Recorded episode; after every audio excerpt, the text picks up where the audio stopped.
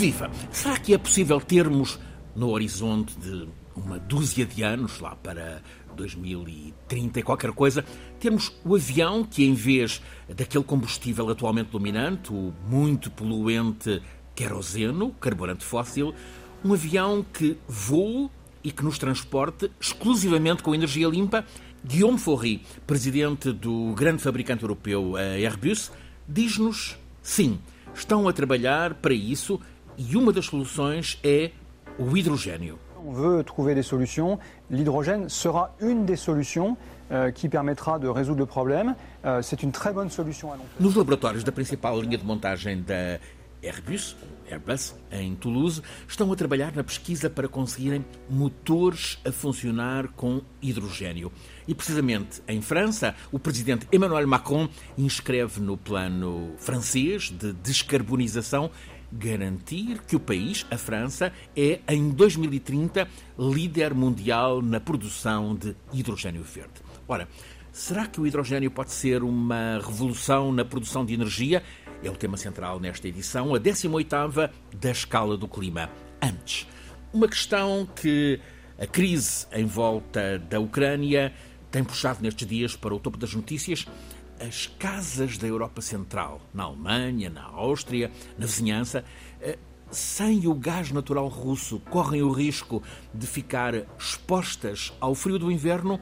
40% do gás que é consumido na União Europeia é fornecido precisamente por essa empresa, por esse colosso russo, a Gazprom. Claro que eh, a Gazprom não interessa fechar a torneira do gás, é um negócio dela, mas em caso de crise geopolítica máxima, essa pode ser uma arma de guerra. Professor Filipe Duarte Santos, eh, será que a Europa não ponderou bem todas as consequências deste desafio energético? Sabemos que é necessária a transição energética, mas será que está assegurado que essa transição decorre sem rupturas?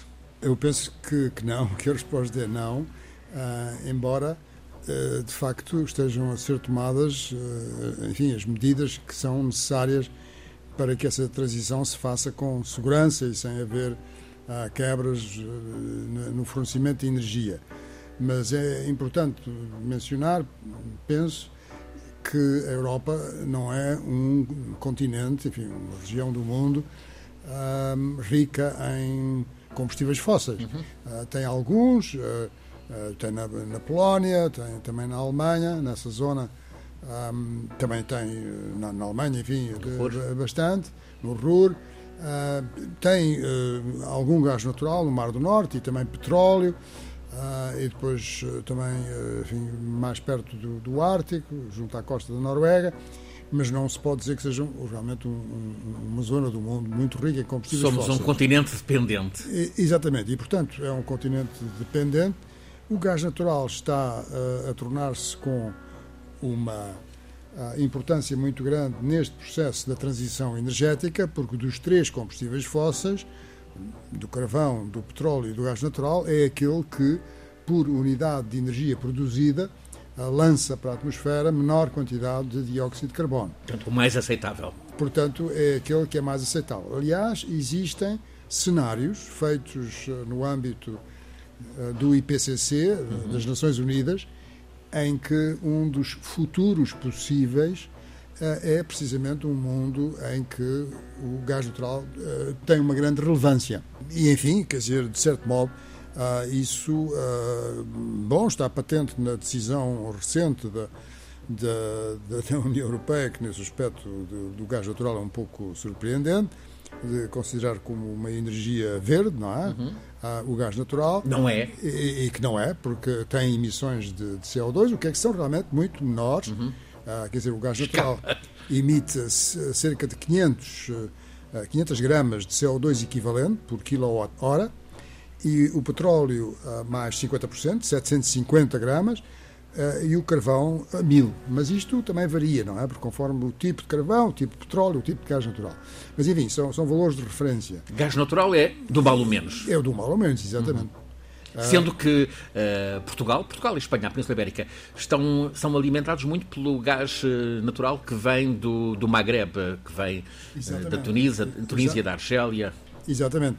E, enfim, houve alguns problemas porque ah, esse gasoduto passa por Marrocos e, portanto. E, e, ah, e há um conflito entre Argélia e Marrocos. E, Marrocos, exatamente. E agora o gás natural está a vir de barco, que é um. Exatamente. O que, o que é uma complicação, ou seja, o, o, gasoduto está na prática inviabilizado. Exatamente. Nós temos um, um terminal enfim, muito, muito bom em, em Sines para o gás natural liquefeito uh, e também recebemos uh, bastante gás natural da Nigéria uh, em Sines, 52%, enfim, há uhum. relativamente pouco tempo, e dos Estados Unidos também, e também recebemos da, da, da Rússia.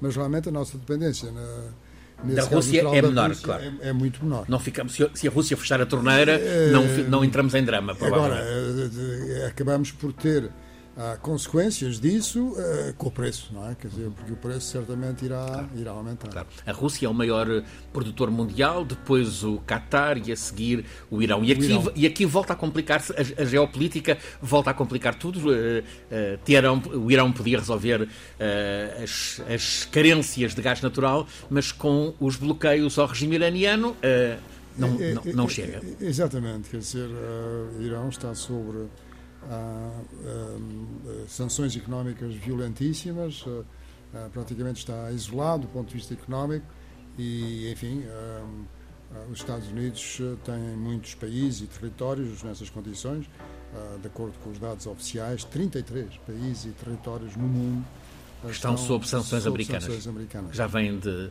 de muito longe. Exatamente. Recordemos eh, Cuba nos anos, desde os anos 60, Exatamente. da crise Exatamente. dos mísseis. Incluindo também a China e a Rússia. Eh, já agora, professor, eh, um caso, que é um caso de relação afetiva de Portugal, Timor-Leste. Timor tem, é um país pequeno, um sexto do território continental português, tem 1 milhão e 300 mil pessoas, a maior parte a viver em condições hum, pobreza. No entanto, estão identificados no território de Timor, sobretudo no mar de Timor, grandes recursos em petróleo e gás natural. Parte é de Timor, parte é da Austrália. Há negociações complexas que poderão, talvez agora nesta década, entrar em fase decisiva, talvez mesmo já nos próximos anos. Professor, se fosse conselheiro dos governantes de Timor, aconselharia-os a centrar os investimentos mais no gás, menos no petróleo? Sim, sem dúvidas. Eh, não sei, do ponto de vista técnico, não sei até que ponto é que isso é possível, porque há muitas vezes a exploração de um desses combustíveis está muito ligado ao outro, outro. e, uhum. portanto, o investimento que se faz depois deixa de ser rentável se só se utilizar um deles, portanto, não sei, digamos, os detalhes. O caso concreto de, eh, do caso concreto do Mar de Timor. Timor. Mas esse é o problema que, que, que existe no mundo, é porque ah, existem muitos países, muitos países uh, em, desenvolvimento. desenvolvimento. que têm agendas de desenvolvimento ambiciosas, como, é natural, não é? Como é natural, porque eles no fundo veem uh, os nossos países, os países com economias avançadas, a União Europeia, enfim, a Europa, os Estados Unidos, o Canadá, a Austrália, o Japão, etc uh, veem esses países com níveis de vida elevados, com próspero comparado com o deles, económica, claro. e dizem, bom, mas porquê é que nós não podemos também claro. usufruir? Não é? Somos inferiores claro. uh, e, portanto, uh, é isso que torna obrigatório, enfim, na minha maneira de ver, que os países mais ricos auxiliem os outros a fazerem esta transição energética. Uh, Compensá-los por não, uh, pelo não uso de uh, energias. E, e, e, e, fazer investimentos que permitam a esses países ter a energia de que necessitam para realizar as suas agendas de desenvolvimento, mas sem recorrer a combustíveis fósseis. Claro que isto é uma coisa difícil, muito difícil, mas, enfim, é algo que cada vez se põe com maior. E não só em relação à mitigação, que no fundo uhum. é esta transição energética das alterações climáticas, mas também em relação à adaptação. Claro. Filipe Duarte Santos, professor catedrático na Faculdade de Ciências da Universidade de Lisboa, conduz-nos todas as semanas neste programa Escala do Clima, uma parceria entre a Escola Superior de Comunicação Social e a Rádio Pública Antena 1. As fontes de energia são um tema nesta edição, a 18ª da Escala do Clima, e hoje foco na, no cada vez mais falado hidrogênio.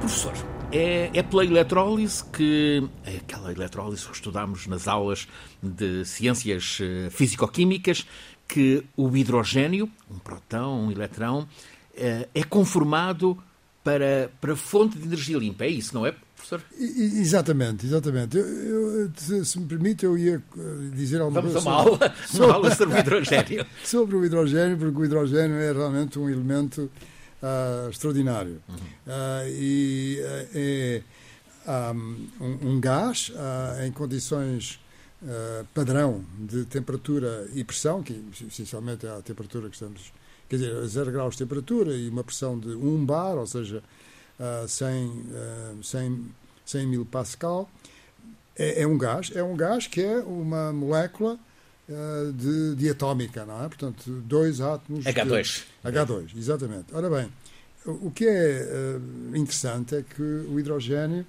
é, de longe, o elemento mais abundante do universo. Ah, Inesgotável. É, a maior parte do universo é, é, é, hidrogênio. É, é, hidrogênio. E depois a seguir vem o hélio.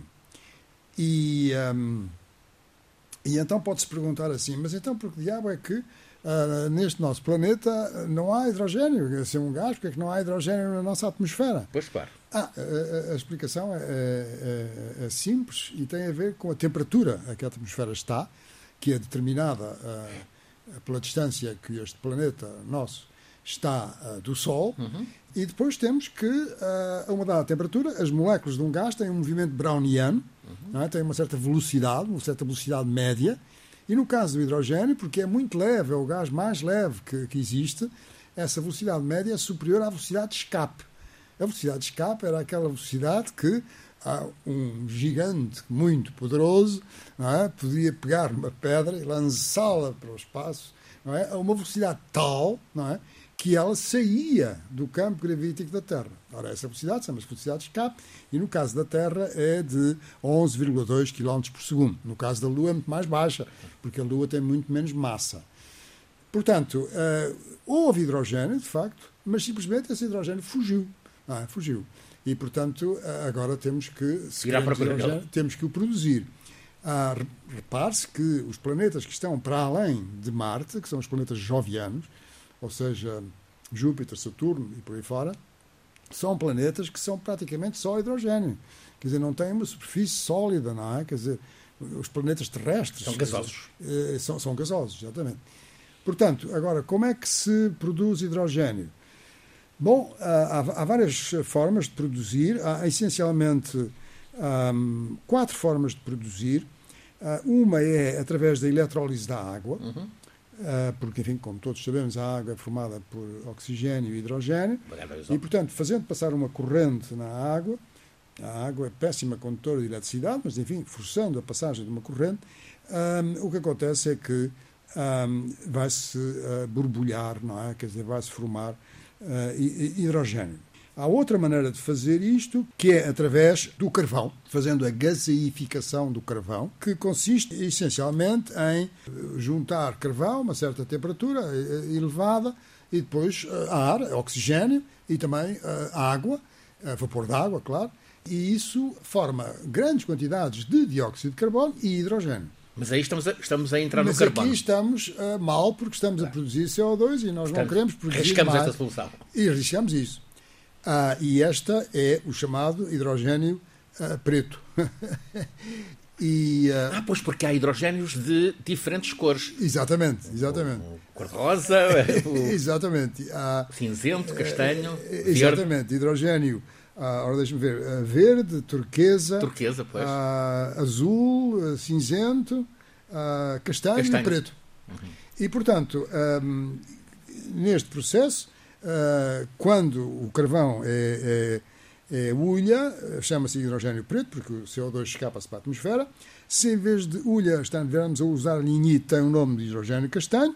Portanto, estes dois processos são a tal gaseificação do, do, do, do carvão, mas atenção, hoje em dia podemos eh, pegar nesse CO2, captar esse CO2, na verdade, eh, e quando ele se produz, não é? É um, é um gás efluente nesse processo, e podemos depois uh, liquefazê-lo e uh, utilizá-lo para outra coisa, sem o lançar para a atmosfera, ou mesmo fazer o seu sequestro em minas e esse tipo de coisas.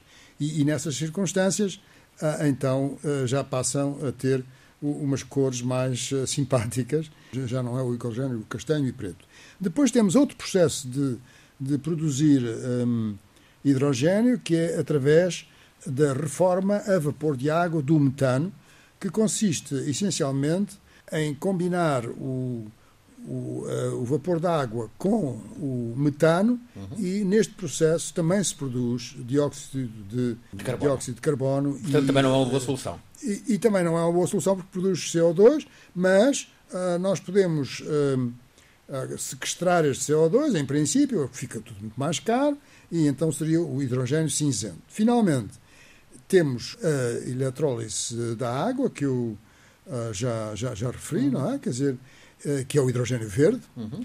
e o, que esse não produz uh, gases com efeito de estufa, e o hidrogênio turquesa, que é uma coisa que ainda está a ser desenvolvida, e que é a pirólise, ou seja, a uma temperatura muito alta, fazer borbulhar um, um metano num catalisador, e isso produz o hidrogênio sem produzir gases com efeito de estufa. Mas isto é a temperaturas muito altas e, e, é uma tecnologia que é mais cara, mas que é promissora. Portanto, que é água mais CH4, ou seja, metano, e produz um resíduo de carbono, um resíduo de carbono, portanto, o, carbono, o, o átomo de carbono não está sob a forma de uma molécula como seja o CO2, e, e, e hidrogênio. O hidrogênio verde, qual é a vantagem do hidrogênio verde? Bom, o hidrogênio verde tem a vantagem de que a eletrólise pode-se fazer com eletricidade uh, gerada de forma uh, através de energias renováveis, uhum. não é? Portanto, aqui não temos emissões e, e, ficamos com, portanto, ficamos com hidrogênio que é armazenamos a energia, não é? Porque uhum. o hidrogênio, o que é que nós podemos fazer com ele?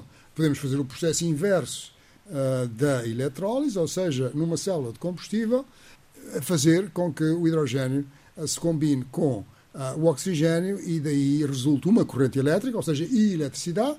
Portanto, geramos eletricidade, energia elétrica e liberta-se vapor de água. Portanto, está a ver, coisa mais limpa, de facto. Pode ser armazenado, por exemplo, num, num posto de abastecimento e, uh, Exatamente. E, e, recorremos à, à bomba, não é bomba de gasolina, é bomba de hidrogênio e, e o carro e, e o automóvel exatamente. é abastecido. É importante mencionar, mas tudo isso, enfim Uh, os cientistas e os engenheiros e todas as pessoas que trabalham nestas áreas são perfeitamente conscientes disso, que o hidrogênio pode ser explosivo, se, não é? Quer dizer, a altas pressões, em certas circunstâncias, pode ser explosivo é? ao, ao, entrar em contato com, com o ar, com o oxigênio, e, portanto, é, é preciso ter cuidado. É um processo com riscos, portanto. Tem alguns riscos, não é? Um, e, portanto, é preciso ter cuidado com esse processo. Mais riscos do que, por exemplo, um depósito de, de gasolina? Não, é, é, é, é de certo modo semelhante, claro. não é? De certo modo semelhante. São características claro. um pouco diferentes, mas, mas é de certo modo semelhante, porque, quer dizer, nós não. há, há, sempre, digamos. Há sempre riscos, claro. Há sempre riscos, claro. não é? Quer dizer, nós, nós de facto, uh, para satisfazer um, a procura de energia gigante que nós temos no mundo, e sobretudo uhum. países em desenvolvimento, Uh, bom, quer dizer, uh, são processos que têm, envolvem necessariamente alguns riscos. Portanto, é necessário uh, enfim, ter atenção a isso e, e, e, só isto só significa que temos um mundo muito mais complexo. Hum. Já aqui notamos que a França quer uh, ser líder mundial de produção de, uh, de hidrogênio. Parece-lhe um, um, bom negócio, uma bom, um bom caminho. Quer dizer, a França, a, a, França tem. A França quer manter a sua posição de superpotência energética, energética. na União Europeia. A posição essa que ela tem já pelo facto de ter das centrais uma, nucleares. Das centrais nucleares. Portanto, cerca de um, 90% da energia, da eletricidade, uh, energia elétrica gerada em França vem das centrais Uma parte, que é cerca de 70%, é das centrais nucleares e o restante vem de energia eólica ou solar e, portanto, a, França é, de facto, uma grande potência energética e o, o, caminho é, de facto, irmos para o hidrogênio. Porquê? Porque o hidrogênio, o hidrogênio verde, não é? Uhum. agora estou a falar apenas do uhum. hidrogênio verde, é, funciona como uma, uma, bateria, no fundo, não é? Porquê? Porque nós temos ali, assim, a energia, não é? Está acumulada. Que, que está é acumulada, uhum. que foi gerada é? gerada a partir das energias renováveis e a partir daí podemos utilizar o hidrogênio quando queremos para, uh, para converter essa energia uh, noutras formas de energia, em, evidentemente em, em, em, energia elétrica, converter, numa célula de combustível. Converter uh, hidrogênio em energia utilizável é um processo caro, dispendioso? Não, isso não. São as células de combustível, portanto, isso é uma coisa que é muito conhecida. As primeiras células de combustíveis foram feitas nas viagens espaciais ah, e, e, portanto, é uma tecnologia que já se conhece, não tenho bem de memória quando é que, quando é que enfim, foi inventada, mas hoje em dia é uma tecnologia perfeitamente conhecida. Parece que é um caminho que Portugal deve uh, ousar experimentar o hidrogênio? Sim, eu penso que um país que tem uma grande capacidade de uh, geração de energias renováveis, mas que são intermitentes, é? Uhum. quer dizer, portanto, temos esse... Estamos numa época de, de baixa da energia eólica, por Exatamente. exemplo. Exatamente. Não há vento. Não há, há vento, pouco vento. Dizer, tem havido, em média, estamos a falar claro, em média. Claro, é. Dizer, ah, porque de vez em quando passam uns temporais terríveis no norte uhum. da Europa e nessa altura vem muito vento, mas em média no conjunto da Europa e sobretudo no sul da Europa temos tido menos vento do que uh, é usual. Portanto, há aquela intermitência que é, digamos, uh, de, diária, mas também há uma intermitência de tipo sazonal, quer dizer, em períodos de tempo uh, mais largos. E, portanto, um, o país que, os países que têm uma capacidade grande de geração de energias renováveis e que já têm uma uh, geração uh, significativa destas energias, o ter uma fileira de hidrogênio verde é complementar em relação a essa opção energética que o país fez. Ah, e, portanto, faz todo o sentido que Portugal ah, desenvolva e, está, e Portugal está a avançar nesse sentido. E, e Portugal está a avançar nesse sentido. Ah, é um facto que Portugal lançou, enfim, com, com a ajuda de, de, da União Europeia, que, que, que, tem promovido esse tipo de concursos, lançou um concurso para o desenvolvimento de um, da produção de hidrogênio verde em Sines, uh, e há um investimento, depois desse o resultado desse concurso, há um investimento uh, de 657 milhões de euros que vai uhum. ser feito pela Repsol e também depois em colaboração com a EDP Renováveis, uh, em particular com duas novas fábricas para produzir materiais um, poliméricos que têm um alto valor acrescentado e que são 100% recicláveis e para indústrias do automóvel, farmacêutica, agroalimentar e outras. Portanto, é um complexo industrial que me parece muito importante. Em Sines. Em Sines, exatamente. Há também um projeto que julgo que para o, para o Pego, junto a Abrantes. Uh, uh, a central termoelétrica do Pego, que Portugal tinha duas centrais hum, térmicas a carvão, a primeira a fechar de, destas duas foi a de Sines e agora uh, já fechou a do, a do quer dizer, já deixou de utilizar carvão, uhum. a do Pego, e foi aberto um concurso que privilegiou a produção de energias de fontes renováveis e, uh, enfim, contribuir para a redução das emissões de gases com efeito estufa. Pensou-se, a certa altura, uh, que seria possível, ou enfim, que o governo iria no caminho de utilizar essas, a central do pego para uh, utilizar pellets, não é? Uhum. Portanto, bio, uh, lenha, um, mas, enfim, na minha opinião, felizmente não, não foi. Isso está-se a passar em muitos países do norte e do centro da Europa, em particular da, da Holanda, que estão a converter as suas centrais a carvão uh, em centrais que funcionam com, uh, com lenha, no fundo, uh, ou seja, pellets, que é um, enfim, um, há, um grande comércio de, de, de, lenha, é uma maneira, digamos, longe de ser nobre de utilizar a madeira das árvores claro. e depois também tem o problema de que, um, efetivamente, a curto prazo, uh, emite mais CO2 para a atmosfera uh, do que o carvão. É? A queima da lenha emite, por unidade de, de, uh, de energia elétrica produzida, produz mais CO2 para a atmosfera uh, causa mais emissões do que o carvão, e, e, e, mas não são contabilizadas. Não são contabilizadas de acordo com as regras das Nações Unidas, uh, que estão estabelecidas para estas questões, Porquê? Porque a madeira faz parte de um ciclo, e, e, não há dúvidas que faz. Faz parte de um ciclo que é, eh, evidentemente, uma árvore cresce uh, e, e, a madeira pode ser utilizada, uh, e essa madeira pode ser utilizada, por exemplo, para fazer uma mesa, e, portanto, sequestra essa quantidade de carbono durante bastante tempo, mas também pode ser utilizada para pôr uma central uh, que anteriormente era a carvão. E, portanto, isso tem sido muito discutido, tem sido um grande debate. Eu, eu, participei um pouco nesse debate, com um artigo científico que publicámos sobre isso, ou mais do que um, uh, e um, agora o que a União Europeia fez foi uh, contabilizar, contabilizar o estoque de carbono que existe nas florestas e, portanto, dizer no fundo assim: ah, muito bem, estão a utilizar a vossa lenha para. Um, para pôr em centrais uh, térmicas uh, que anteriormente eram a carvão. Mas agora atenção, é porque quando vocês utilizam a, a vossa lenha, estão a diminuir o estoque de carbono das vossas florestas. Portanto, nós vamos saber qual é o estoque de carbono. Claro que tudo isto complexifica muito claro. mais todo este, este, processo, porque é preciso estar a monitorizar permanentemente claro. qual é o estoque de carbono de cada país da, da União Europeia. E está a funcionar essa monitorização? Quer dizer, foram estabelecidos quais são os valores uh, uhum. uh, para o período 21-25 uhum. e, e, confesso que uh, não sei como é que isso depois vai ser monitorizado. Em, em, Portugal, de facto, há ainda muito a fazer no sentido de a monitorizar qual é o estoque de carbono das nossas florestas e como é que ele tem evoluído. Há muitas controvérsias em volta da, da transição energética.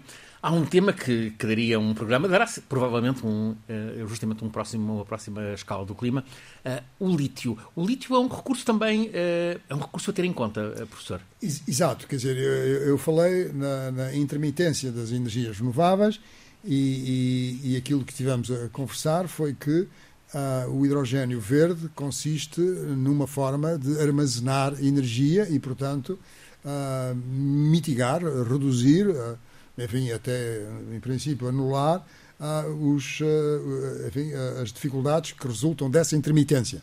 Mas o outro processo é através de baterias, baterias de grandes dimensões, uhum. enfim, de centenas de, de, de megawatts. E, portanto, funcionam ah, com lítio. E, e que ah, algumas delas têm essa tecnologia, quer dizer, e, e, quer dizer, porque repare, o, o, que acontece é que eh, esta transição energética baseia-se sobretudo no processo de eletrificação, quer dizer, consiste em eletrificarmos o nosso sistema energético, nosso do planeta. Claro.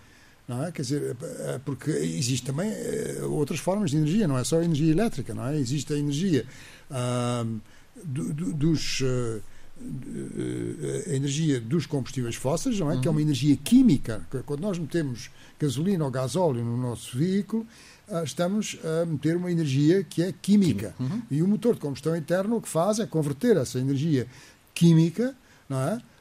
Em energia motriz, não é? Quer dizer, ou seja, a energia cinética, se uhum. quisermos, com uma eficiência baixíssima. O que acontece é que uh, uma forma de nós armazenarmos uh, a energia é através de baterias e essas, essas baterias são as que são usadas, as, as baterias de lítio, quer dizer, nós usamos os nossos telemóveis, coisa que usamos permanentemente, claro. enfim, têm baterias de lítio, não é? Quer dizer, baterias de íons de lítio. Uhum. E, e está-se a fazer muita investigação no sentido de encontrar outros, outro tipo de baterias. Mas uh, o lítio tem, de facto, uma importância muito grande para uh, para, para, as baterias. Este é um tema para uma das próximas uh, sessões da Escala do Clima. As fontes de energia no nosso presente, no nosso futuro, tema nesta edição 18ª da Escala do Clima. É um programa semanal, uh, numa parceria entre a Escola Superior de Comunicação Social e a Rádio Pública, todas as sextas-feiras em versão podcast, aos domingos, depois das duas da tarde na Antena 1. A Escala do Clima é um programa feito por Alice Vilaça, Nuno Portugal, Paulo Cavaco, por mim, Francisco Sena Santos e sempre pelo professor Filipe Duarte Santos, o nosso condutor científico.